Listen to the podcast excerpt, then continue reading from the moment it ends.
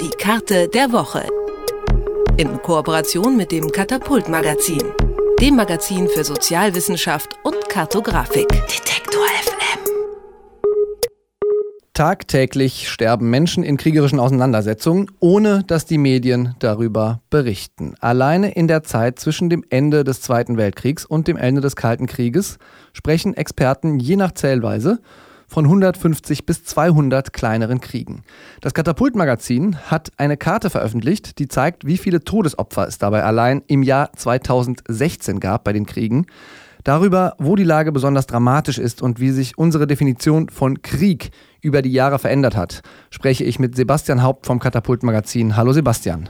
Hallo.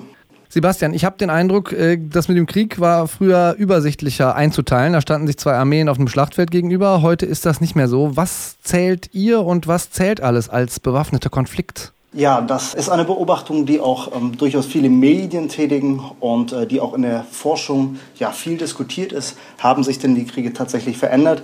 Ähm, das ist gar nicht so leicht zu sagen.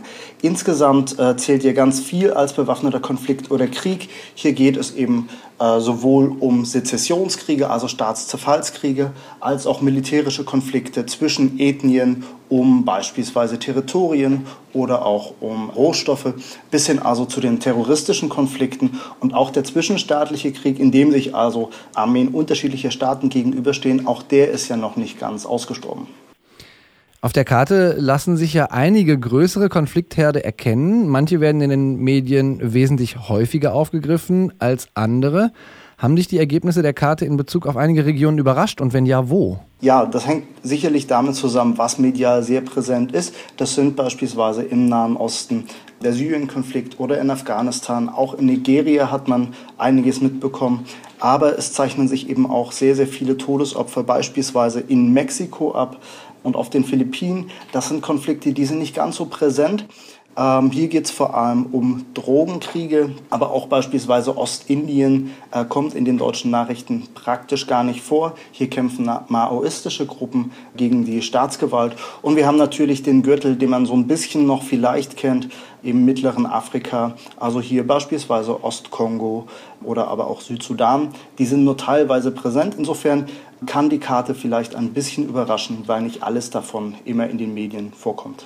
Jetzt hast du in deinem Artikel, den du zu der Karte verfasst hast, häufiger von asymmetrischen oder neuen Kriegen äh, gesprochen. Was verbirgt sich dahinter? Das ist im Prinzip ein Begriff, der wurde von einigen Wissenschaftlern vorgeschlagen, besonders die neuen Kriege, aber auch die asymmetrischen, um diese verschiedenen Konstellationen fassen zu können, ähm, weil man eben beobachtet hat, dass zumindest dieser, dieser Normalfall dieser zwischenstaatlichen Kriege häufig gar nicht auftritt. Das heißt, wir haben es mit sehr unübersichtlichen Konstellationen zu tun. Häufig treffen viele verschiedene Konfliktparteien aufeinander. Die Frontverläufe sind nicht mehr deutlich. Häufig schwelen auch die Konflikte lange vor sich hin, bevor sie dann äh, explosionsförmig sich entladen. Es gibt äh, ganz viele Warlords dabei, Schmugglerbanden. Es gibt einfach keine Erklärung eines Krieges mehr und dann wird das mit einem Friedensvertrag besiegelt, sondern einige Parteien haben auch gar kein Interesse an einem Ende der Konflikte, äh, weil sie durchaus im Schatten der Globalisierung mit Schmuggel, mit Menschenhandel äh, innerhalb der Konflikte ihr Geld verdienen können.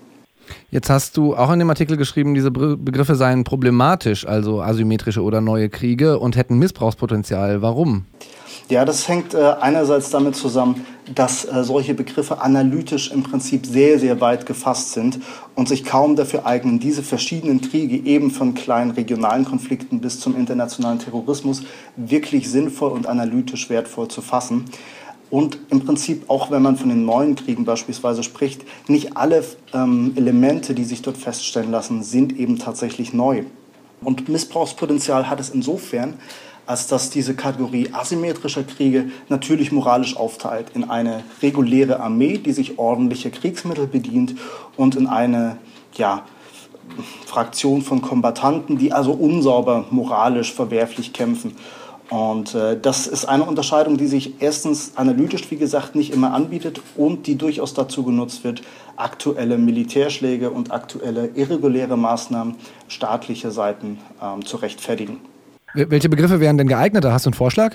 Ja, ich glaube, die, die, Diskurse kommen nicht umhin und auch die Medien kommen nicht umhin, ähm, sich hier ganz konkret auf den jeweiligen Konflikt zu beziehen und eben nicht einfach permanent neue Kriege oder asymmetrische Kriege als solches zu nennen, äh, sondern dann eben wirklich zu sagen, handelt es sich hier um einen Regionalkonflikt, handelt es sich um einen terroristischen Anschlag, handelt es sich um ähm, Sezessionskriege äh, oder Konflikte halt um Rohstoffe. So analytisch genau muss man einfach arbeiten, um zu verhindern, dass beispielsweise dieser Kombatantenstatus oder diese Asymmetrie genutzt wird, um zu rechtfertigen, dass man beispielsweise ähm, Terroristen auf der ganzen Welt mit Drohnen ähm, verfolgt und dabei zivile Opfer produziert.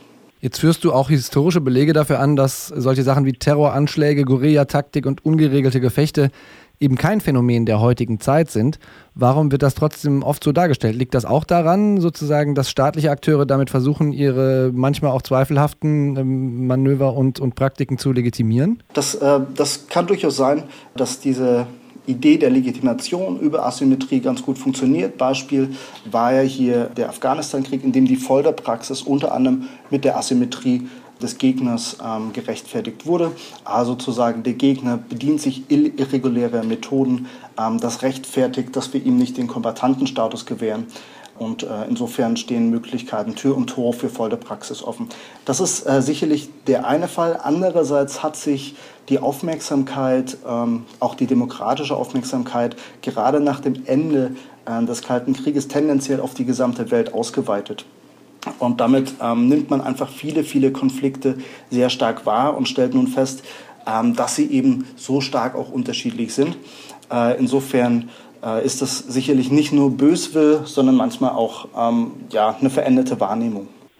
Überall auf der Welt schwelen bewaffnete Konflikte. Mal fordern die mehr, mal weniger Todesopfer, sie kriegen aber auch mehr oder weniger Aufmerksamkeit und das hat wenig damit zu tun, wie viele Todesopfer diese Konflikte schon gefordert haben. Das zeigt die Karte der Woche des Katapults-Magazin, warum die Begrifflichkeiten für die Beschreibung von kriegerischen Auseinandersetzungen ja vielleicht überholt oder überdacht werden sollten. Darüber habe ich mit Sebastian Haupt vom Katapult-Magazin gesprochen. Sebastian, vielen Dank. Vielen Dank auch.